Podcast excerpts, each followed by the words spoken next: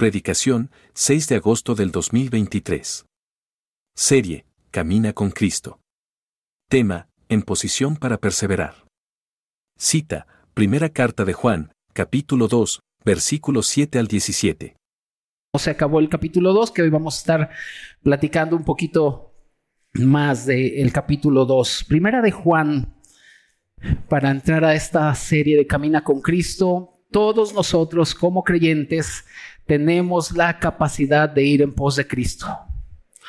Y hoy vamos a estar platicando un poquito acerca de este asunto de caminar con Cristo. El día de hoy el tema que vamos a tratar es en posición para perseverar. ¿Cuántos de aquí saben que están en la posición para perseverar? ¿Cuántos de aquí saben que pueden perseverar en el camino del Señor? Nadie, por eso voy a predicar de eso. Si no traes Biblia, por favor levanta tu mano. Si quieres una Biblia, eh, un ejemplar en físico, por favor levanta tu mano y uno de nuestros anfitriones te va a prestar un ejemplar de las Escrituras. Bien, Primera de Juan, por favor, capítulo 2. Primera de Juan, capítulo 2, versículos del 7 al 17. Primera de Juan 2, capítulo, versículo, perdón, del 7 al 17. ¿Lo tienen? Muy bien. Dice la palabra del Señor, hermanos, no os escribo mandamiento nuevo, sino el mandamiento antiguo que habéis tenido desde el principio. Este mandamiento antiguo es la palabra que habéis oído desde el principio. Sin embargo, os escribo un mandamiento nuevo que es verdadero en él y en vosotros. Porque las tinieblas van pasando y la luz verdadera ya alumbra. El que dice que está en luz y aborrece a su hermano, está todavía en tinieblas. El que ama a su hermano permanece en la luz y en él no hay tropiezo. Pero el que aborrece a su hermano está en tinieblas y anda en tinieblas y no sabe a dónde va, porque las tinieblas le han cegado los ojos. Os escribo a vosotros, hijitos, porque vuestros pecados os han sido perdonados por su nombre. Os escribo a vosotros, padres, porque conocéis al que es desde el principio. Os escribo a vosotros, jóvenes, porque habéis vencido al maligno. Os escribo a vosotros, hijitos, porque habéis conocido al Padre. Os escribo a vosotros, padres, porque habéis conocido al que es desde el principio. Os he escrito a vosotros, jóvenes, porque sois fuertes, y la palabra de Dios permanece en vosotros, y habéis vencido al maligno. No améis al mundo, ni las cosas que están en el mundo.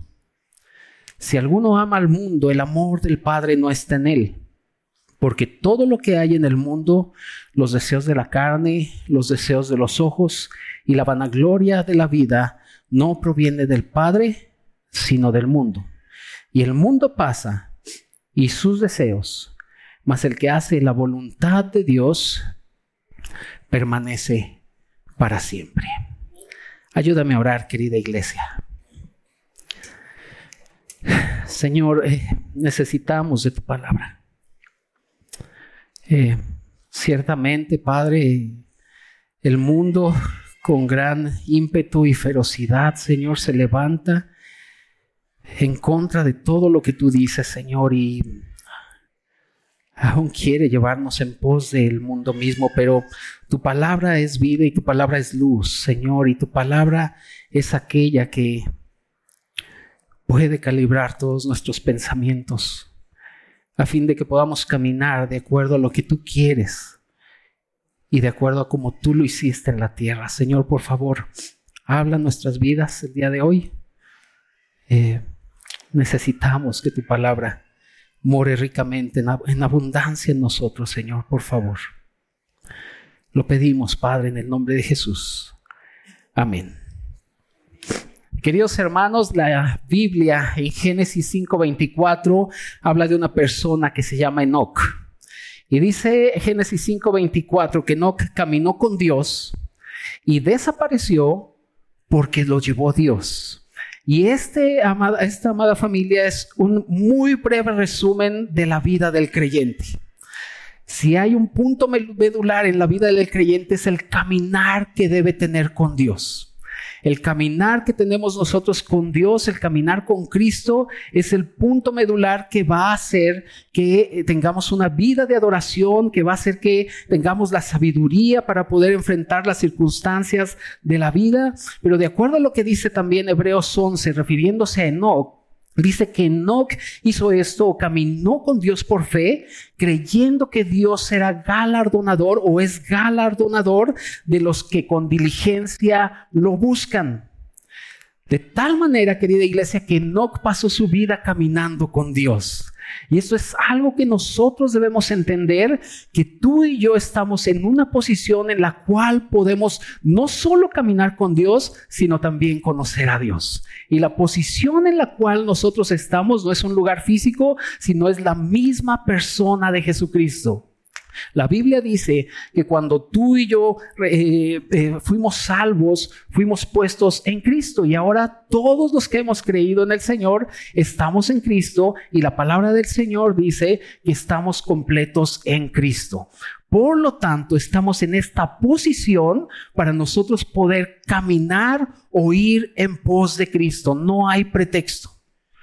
Nosotros no podemos caer en decir que es imposible seguir a Cristo o es imposible imitar a Cristo cuando nosotros debemos entender que hemos sido puestos en Cristo, estamos en la posición adecuada, querida iglesia, para lograr perseverar en todo lo que la palabra de Dios nos pide. Y esto, amada iglesia, nos debe de generar mucho júbilo, porque ya no hay ningún pretexto. Podemos caminar, podemos ir en pos de Él. Por eso primera de Juan 2.6 dice que el que dice que permanece en Él debe andar como Él anduvo.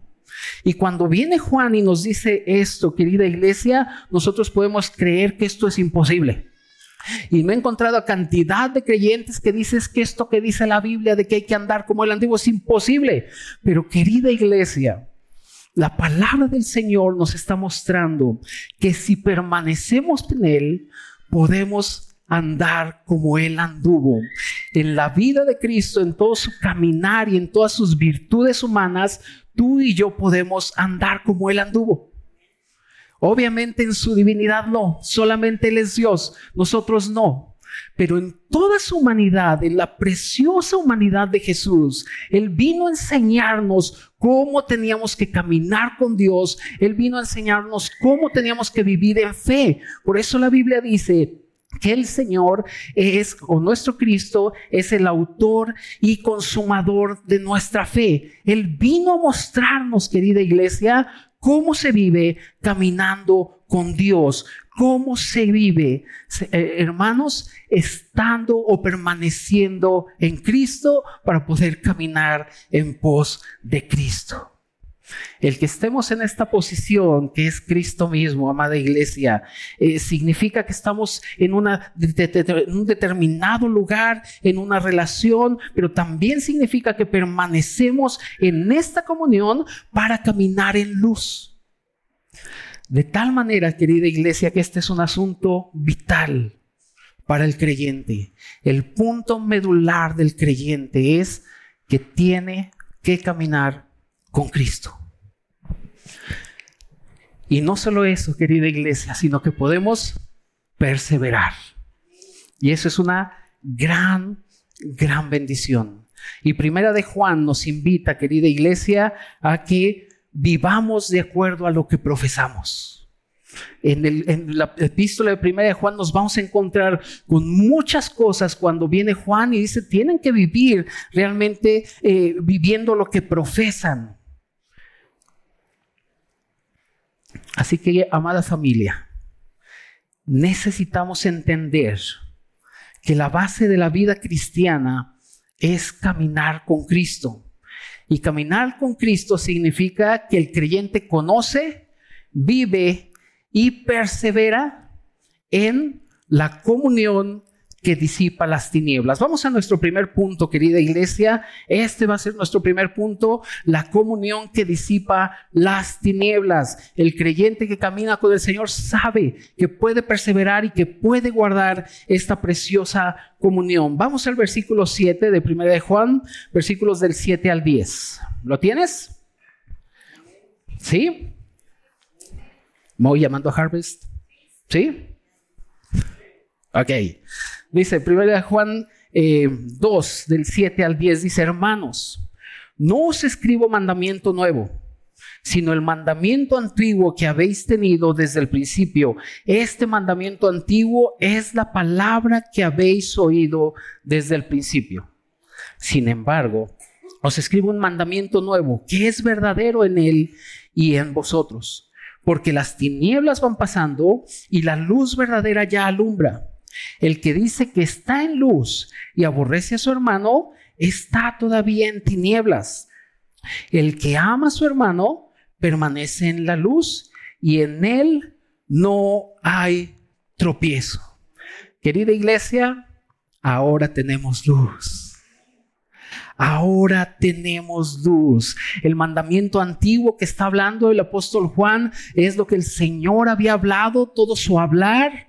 Y viene el, viene el apóstol Juan y les dice, ahora hay luz. Las tinieblas van pasando y la luz está alumbrando verdaderamente. ¿Por qué? Porque anteriormente en el Antiguo Testamento solamente teníamos destellos de quién era Dios.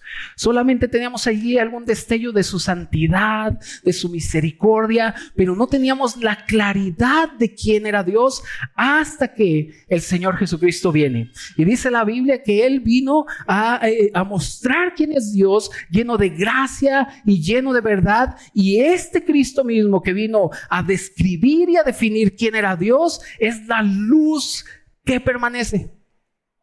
En él estaba la vida y la vida era, dice, la luz de los hombres. De tal modo que estas tinieblas que está hablando el apóstol Juan es porque anteriormente no teníamos claridad de quién era Dios, pero hoy, querida iglesia, oh, nuestro Cristo alumbra con su refulgente luz mostrando quién es Dios.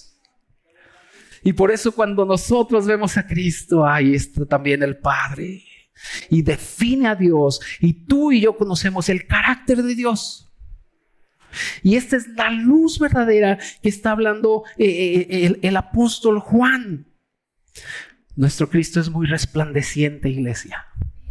Y eso lo tenemos que valorar muchísimo. Y viene este asunto y dice, no es un mandamiento nuevo, sino es un mandamiento que es verdadero. Y dice que el que aborre, que dice que permanece en Dios, pero aborrece a su hermano, está en tinieblas. Querida iglesia, la meta de la comunión, la meta de la comunión que hay en la iglesia, simple y sencillamente, es que la iglesia sea edificada. El domingo pasado nuestro querido hermano Miguel nos decía que esta comunión solamente la puede tener aquellos que hemos creído en el Señor.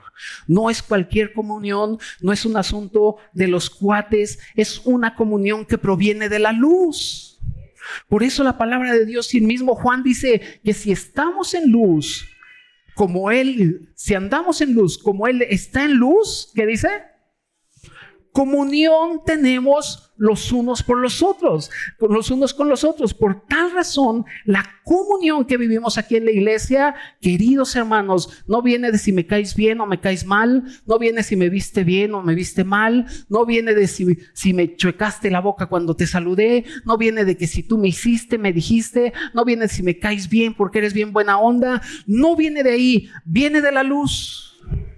Si nosotros creemos que la comunión entre nosotros viene porque somos bien chidos, o porque somos bien buena onda, o porque somos los mejores y, nos amamos y ahí sí, si creemos que ahí viene la comunión, estamos en tinieblas. Porque la comunión que tenemos entre hermanos proviene de la luz. Por eso dice la Biblia, si, si caminamos, si andamos en luz, como Él está en luz, tenemos comunión. Y la comunión quiere decir tener algo en común. Y lo que tenemos en común es el Cristo glorioso y refulgente, que es la luz misma que alumbra la iglesia. Por lo tanto, todo lo que pasa en la iglesia, todo lo que se hace en la iglesia, tiene que provenir de la luz de Dios. ¿Y cómo es andar en luz? Es andar en su palabra. Por eso dice la Biblia que el que no ama a su hermano, que dice que sí amo a Dios, pero los aborrezco, dice anda en tinieblas, tropezando y no sabe para dónde va porque no tiene luz. Y entonces cuando nosotros escuchamos más otras cosas y me pongo a escuchar eh, eh, el radio y las noticias y todo lo que pasa alrededor del mundo y no vengo a la luz, ando en tinieblas totalmente y no sé ni qué hacer, no sé ni qué decir, no sé qué decisión tomar, porque la Biblia dice, lámparas a mis pies tu palabra y lumbrera mi camino. Y el apóstol Pedro diría que esta es la palabra que brilla como una antorcha en la oscuridad, a la cual hacemos bien en estar atentos. Hermanos, aquel que camina con Cristo sabe perfectamente que esta comunión es una comunión que disipa las tinieblas. ¿Cuáles tinieblas? Las tinieblas que vienen y que se hacen, las tinieblas que generan los chismes, las tinieblas que generan los malos comentarios, las tinieblas que generan los celos, las tinieblas que generan las ambiciones. Cuando nosotros entendemos que si andamos en luz como Él está en luz, hermanos, hay comunión y todas esas tinieblas empiezan a ser disipadas. Y esa es la comunión que nos habla la Biblia, que debemos ser solícitos en guardar la unidad del Espíritu, que es el vínculo de la paz. ¿Y solícito qué quiere decir? Que ponemos mucha atención el Salmo 133 te lo sabes. ¿Verdad? Dice, mirad. ¿Qué? Mirad. Y cuando la Biblia dice mirad, quiere decir, tienen que poner atención a esto. Mirad cuán bueno y cuán delicioso es que los hermanos se vayan a echar sus tacos juntos. No. Pues es parte de repente, pero dice, Mirad cuán bueno y cuán delicioso es que los hermanos, ¿cómo dice? Habiten juntos. Y luego dice, es como el buen óleo que desciende de dónde? De la cabeza. ¿Y quién es la cabeza de la iglesia? Así como convencidos. ¿Quién es la cabeza de la iglesia? Cristo. Y de ahí desciende y dice, y desciende el óleo y luego las vestiduras. O sea que la comunión viene de nuestra cabeza, que es Cristo, de la luz misma. Y desciende y bendice a su cuerpo. Y luego dice, es como el rocío del Hermón. Hermanos, en los tiempos de calor han sentido un fresco aire, un rico aire. O a veces nos queremos sentar ahí, los que aquí cuando hace calor y estar así. Parece que estamos adorando a Dios, pero no queremos que el aire nos caiga. Y es que estar en esta comunión, iglesia, es algo muy refrescante. Es algo muy, muy delicioso. De tal modo que caminar con Cristo es un asunto, querida, querida iglesia, de amar esta comunión que va a disipar cualquier tiniebla. Así que la base de la vida cristiana es caminar con Cristo, lo cual significa no solamente que el creyente conoce, vive y persevera el asunto de la comunión que viene de la luz de Dios, sino que también entiende, vive y persevera y sabe lo que es capaz de hacer. Vamos a Juan, primera de Juan, por favor. Regresemos ahí a nuestro texto base, versículos del 12 al 14.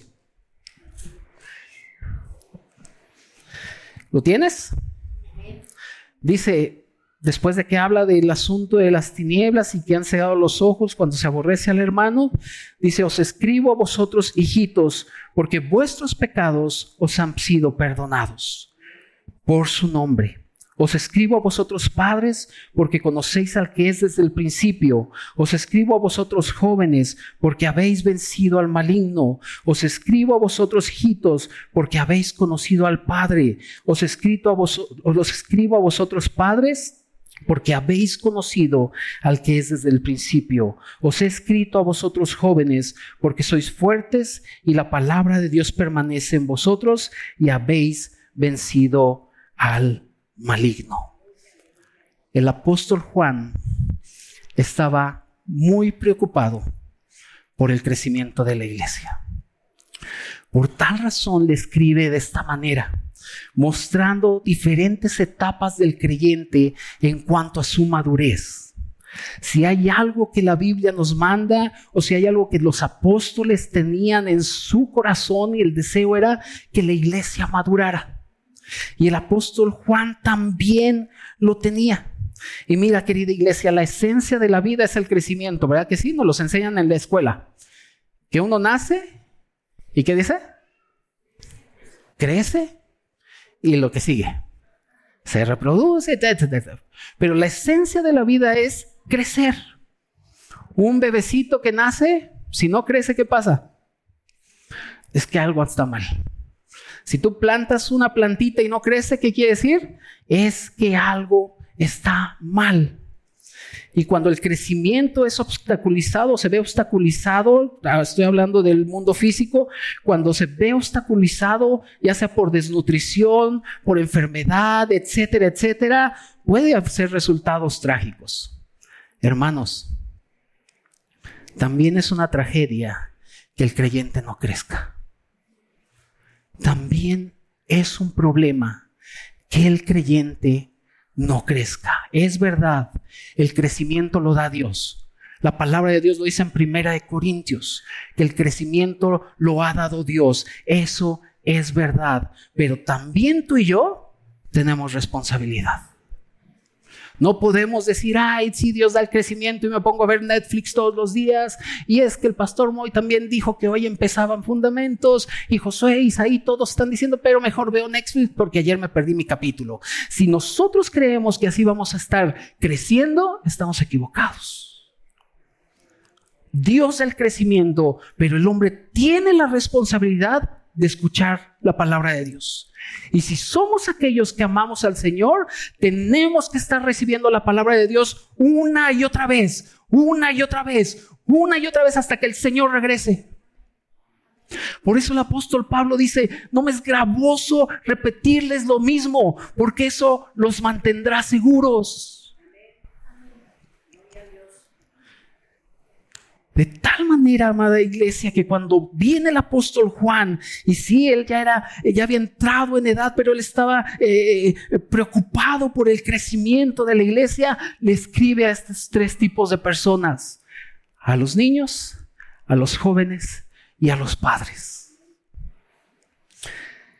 Dice el versículo 12, si ahí lo tienes, eh, os escribo a vosotros, hijitos, porque vuestros pecados os han sido perdonados por causa del nombre del Señor. Y cuando empieza así el apóstol Juan a decirles, hijitos, esto es muy interesante, no sé griego, ni sé ninguna otra lengua más que el español, pero, y casi nunca me meto en eso porque no lo sé, pero me pareció interesante cuando estaba estudiando que esta palabra hijitos, por si lo quieres apuntar, porque vamos a hacer un comparativo más adelante, esta palabra traducida, traducida hijitos viene del griego que es tecnia.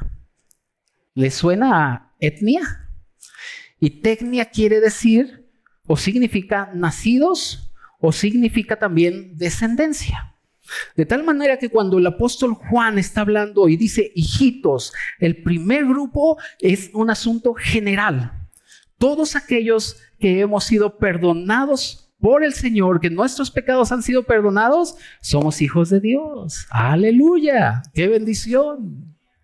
Y después sigue desarrollando el apóstol Juan y aquí vienen las tres etapas del creyente que lo voy a desacomodar un poquito porque si vemos lo que escribió el apóstol Juan, él empezó escribiéndolo a hijitos, luego padres, jóvenes, etcétera, etcétera. Voy a voltearlo un poquito y voy a empezar con el asunto de los hijitos.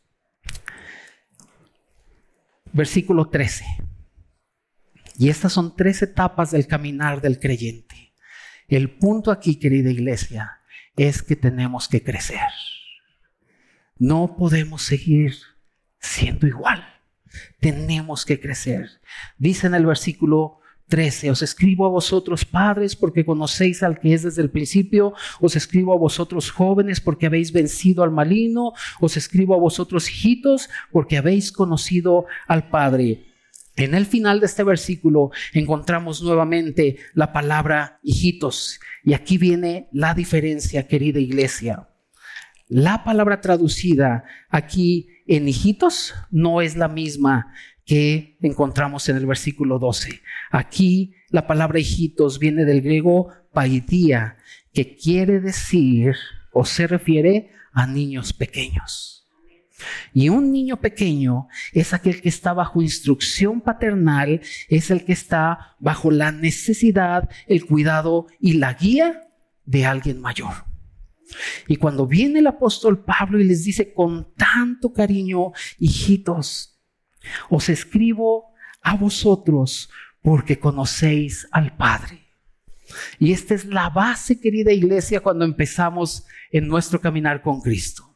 ¿Cuántos de nosotros hemos sido fascinados o fuimos fascinados o seguimos siendo fascinados por el amor del Padre?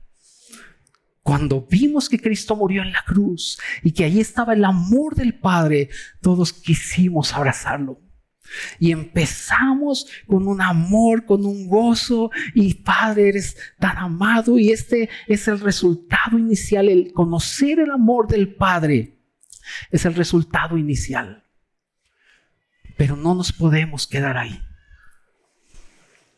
No nos podemos quedar ahí. En el mismo versículo 14, eh, el apóstol Juan le habla a los jóvenes. Dice, os escribo a vosotros jóvenes porque habéis vencido al maligno.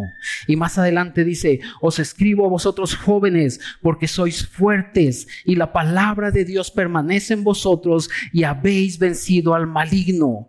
Querida iglesia, esta segunda etapa lleva a los creyentes de un énfasis en una relación básica con Dios a una revelación bíblica. Te pasó y me pasó a mí también. Bueno, a mí me pasó.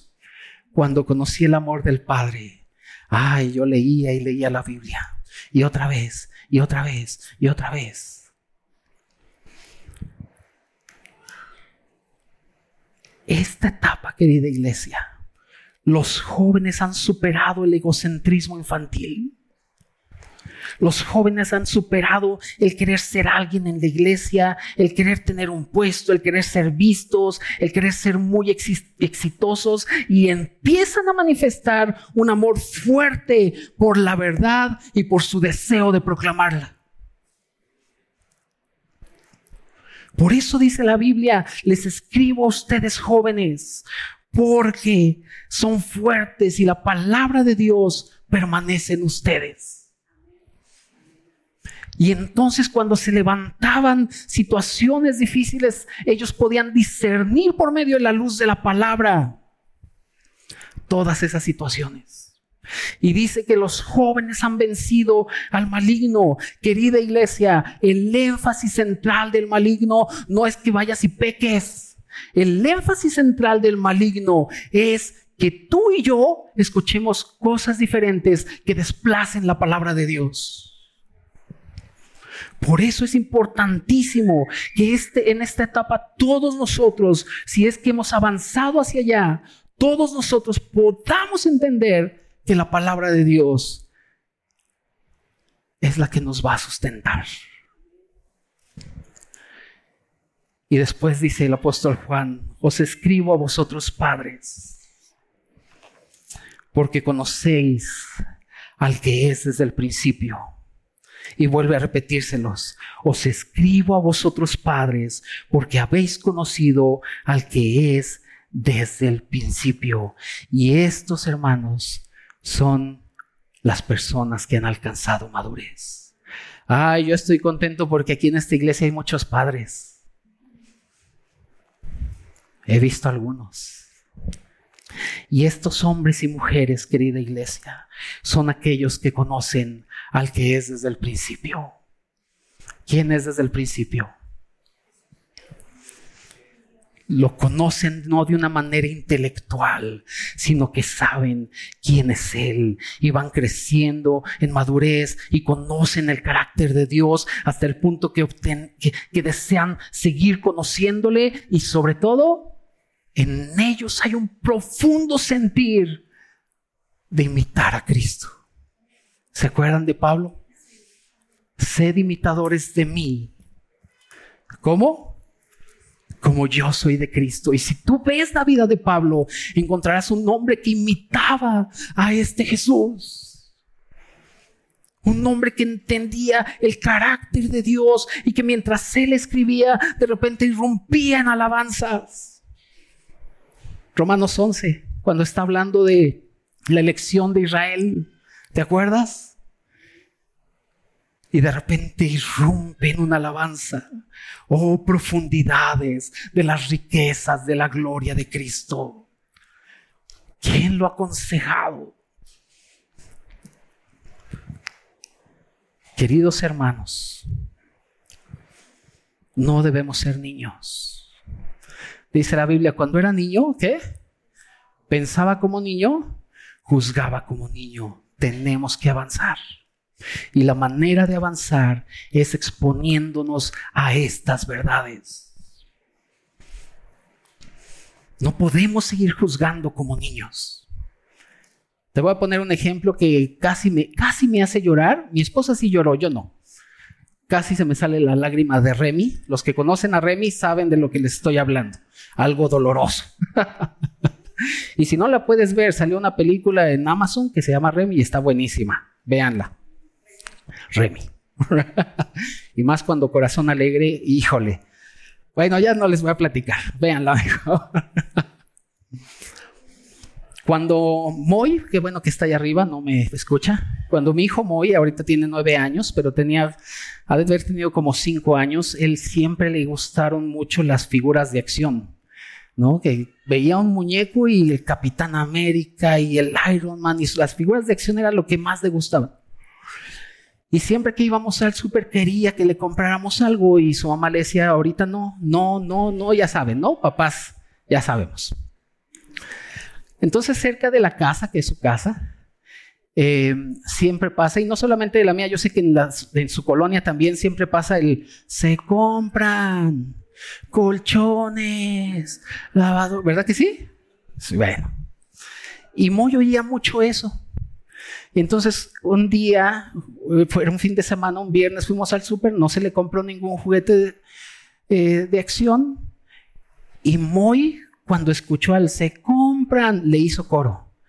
Y dijo, se compran mamás, regañonas, que no compran juguetes. Y cuando lo oíamos yo me reí. Pero es que él juzgaba como niño. Hace dos semanas, Moy de nueve años, salió de su cuarto con cuatro bolsas de plástico, de plástico, llenos de sus figuras de acción, las puso en el piso y dijo, mamá, ya no soy niño, ya no me interesa eso. Y su mamá casi lloraba. ¿A qué voy con todo esto, iglesia? El apóstol Juan estaba muy preocupado por la madurez de la iglesia. Hijitos, niños, ustedes conocen el amor del Padre, pero tienen que llegar a ser fuertes y vencer el maligno para que también lleguen a conocer al que es desde el principio. Porque viene una instrucción que sin ese crecimiento vamos a ser arrastrados por la corriente. Y la instrucción que sigue, querida iglesia, se encuentra en del versículo 15 al 17 y es nuestro tercer punto. Nuestro tercer punto es el amor del Padre. el amor del Padre. Versículos del 15 al 17. Después de que les dice eso y anima a la iglesia a crecer, viene y dice, no améis. ¿A quién? Al mundo. Ni las cosas que están en el mundo. Si alguno ama al mundo, el amor del Padre no está en él. Los deseos de la carne, los deseos de los ojos y la vanagloria de la vida no provienen del Padre, sino del mundo. Y el mundo pasa y sus deseos, pero el que hace la voluntad de Dios permanece para siempre. Si nosotros no entendemos que debemos madurar, vamos a ser unos grandes admiradores del mundo. Hermanos, necesitamos madurar. ¿Por qué? Porque para la persona que ha crecido no hay nada más extraordinario, más valioso, más sublime y más cautivante que el amor del Padre. Y cuando el amor del Padre, que dice la Biblia que el amor de Dios ha sido derramado en nuestros corazones, Romanos 5:5, y ha sido derramado en nuestros corazones por medio de su Espíritu, cuando nosotros tenemos el amor del Padre como lo más grande, el más grande tesoro, querida iglesia, perdemos interés del mundo. Es como si yo sacara ahorita un pastel de tres leches, bien rico, pero todo mosqueado. Y les diría, ¿quieren? ¿Qué me dirían? ¿Por qué no? Allá Toño dijo que sí, porque tiene estómago de... Él ha sido entrenado en el metro Barranca del Muerto en los tacos de dos pesos. Pero perderían interés, porque se darían cuenta que el pastel está echado a perder. Y cuando viene aquí el apóstol, es lo que nos está diciendo, desen cuenta que el mundo está corrompido. Cuando habla del mundo no se está refiriendo ni a la humanidad, a los seres humanos, no se está refiriendo tampoco a la creación de Dios, se está refiriendo a todo este sistema de filosofías, ideologías y creencias que quieren echar hacia abajo todo lo que la palabra de Dios es. Y por eso viene el apóstol Juan y dice, no amen al mundo. Tienen que crecer para que no amen al mundo. Por eso en esta iglesia estamos tan metidos y con una carga tan fuerte de que maduremos. Porque no es algo que nos inventamos, es lo que la palabra de Dios nos ordena. Mateo 6 del 19 a 21, te lo sabes. No hagáis, lo dijo Chay hace rato, no hagáis qué? Tesoros. ¿En dónde? En la tierra. Donde la polilla y el orín corrompen y donde ladrones miran y hurtan, sino aseos, tesoros. ¿En dónde? En el cielo. Porque donde está vuestro tesoro. Ay, si nuestro corazón está en el amor del Padre Oh, le vamos a decir cuán gran tesoro eres tú, oh Dios, y tu palabra también. Colosenses 3:1, si habéis resucitado con Cristo, buscad las cosas de arriba, donde está Cristo sentado a la diestra de Dios. Filipenses 3:20, mas nuestra ciudadanía, nuestra ciudadanía está en los cielos de donde también esperamos al Salvador, al Señor Jesucristo. Acompáñame a Hebreos. Hebreos 11.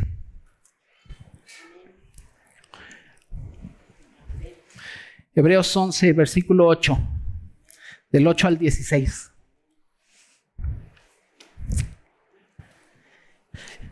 ¿Ya lo tienes? Dice, por la fe Abraham, siendo llamado, obedeció para salir al lugar que había de recibir como herencia. Y salió sin saber dónde iba. Por la fe habitó como extranjero en la tierra prometida, como en tierra, ¿qué? Ajena, morando en tiendas con Isaac y Jacob, coherederos de la misma promesa porque esperaban, porque esperaban vivir en Miami con un buen yate. ¿Dice eso? O sea, Dios los llevó a una tierra física, pero ellos esperaban, fíjate, porque esperaban la ciudad que tiene fundamentos, cuyo arquitecto y constructor es Dios. Por la fe, también la misma Sara, siendo estéril, recibió fuerza para concebir y dio luz aún fuera del tiempo de la edad, porque creyó que era fiel quien lo había prometido. Por lo cual también de uno, y ese ya casi muerto, salieron como las estrellas del cielo en multitud y como la arena innumerable que está a la orilla del mar. Versículo 13. Conforme a la fe, murieron todos estos sin qué?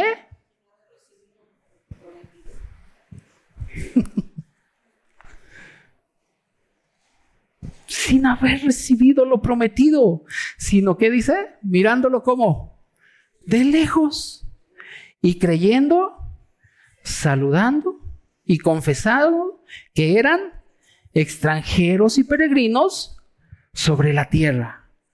Por lo que estos dicen claramente, dan a entender que buscan una patria. Pues si hubiesen estado pensando en aquella de donde salieron, pues tenían tiempo para regresar. Pero, subraya la palabra, anhelar anhelaban, pero anhelaban una mejor. Esto es celestial, por lo cual Dios no se avergüenza de llamarles Dios de ellos.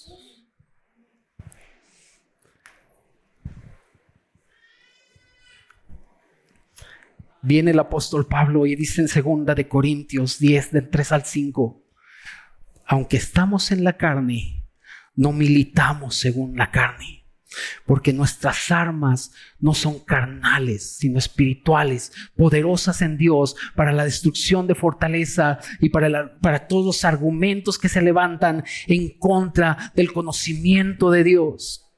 Y cuando estos argumentos, ideologías y filosofías se levantan, tenemos la luz por eso cuando nuestros hijos llegan adoctrinados de la escuela diciendo un montón de cosas, tenemos la luz. No podemos ser padres que digan, ah, no les hagas caso, están locos. Hermanos, tenemos la luz. Y la verdad Y Pablo viene y dice, no andamos, no militamos en la carne, nuestras armas son poderosas en Dios. Y Pablo veía que esto era un peligro para la iglesia y veía que el mundo era también peligroso. Y el apóstol Juan lo constata al decirnos, no amen el mundo. Tienen que crecer. Tenemos que crecer, iglesia, y tenemos que seguir adelante. Y el Señor lo dijo. Si el mundo os aborrece, sabed que a mí me ha aborrecido primero.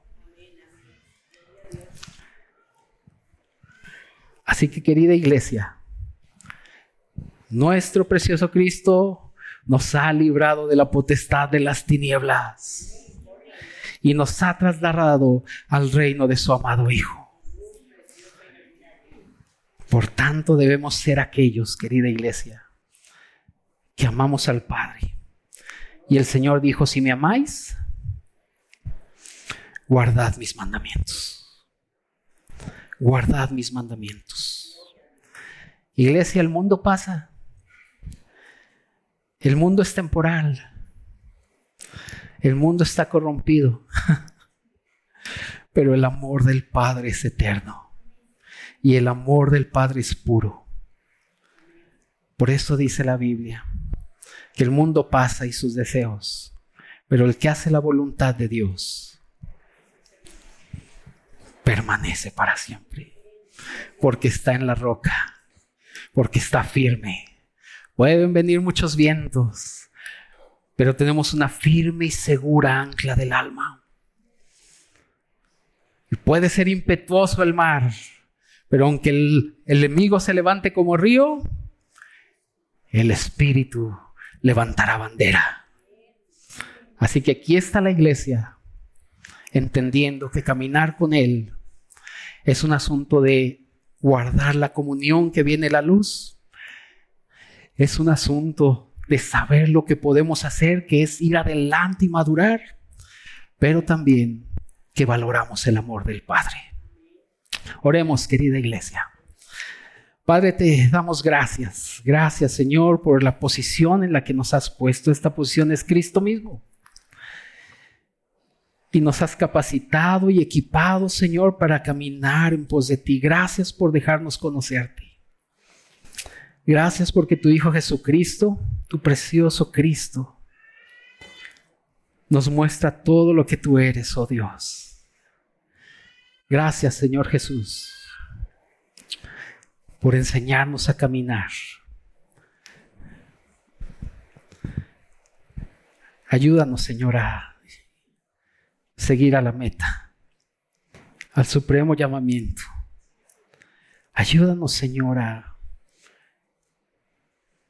a que nosotros podamos ser responsables y recibir una y otra vez tu palabra, a fin de que tu iglesia sea edificada y que podamos ser la expresión misma de ti.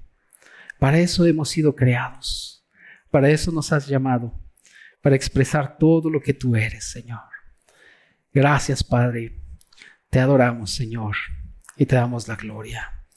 En el nombre de Jesús. Amén.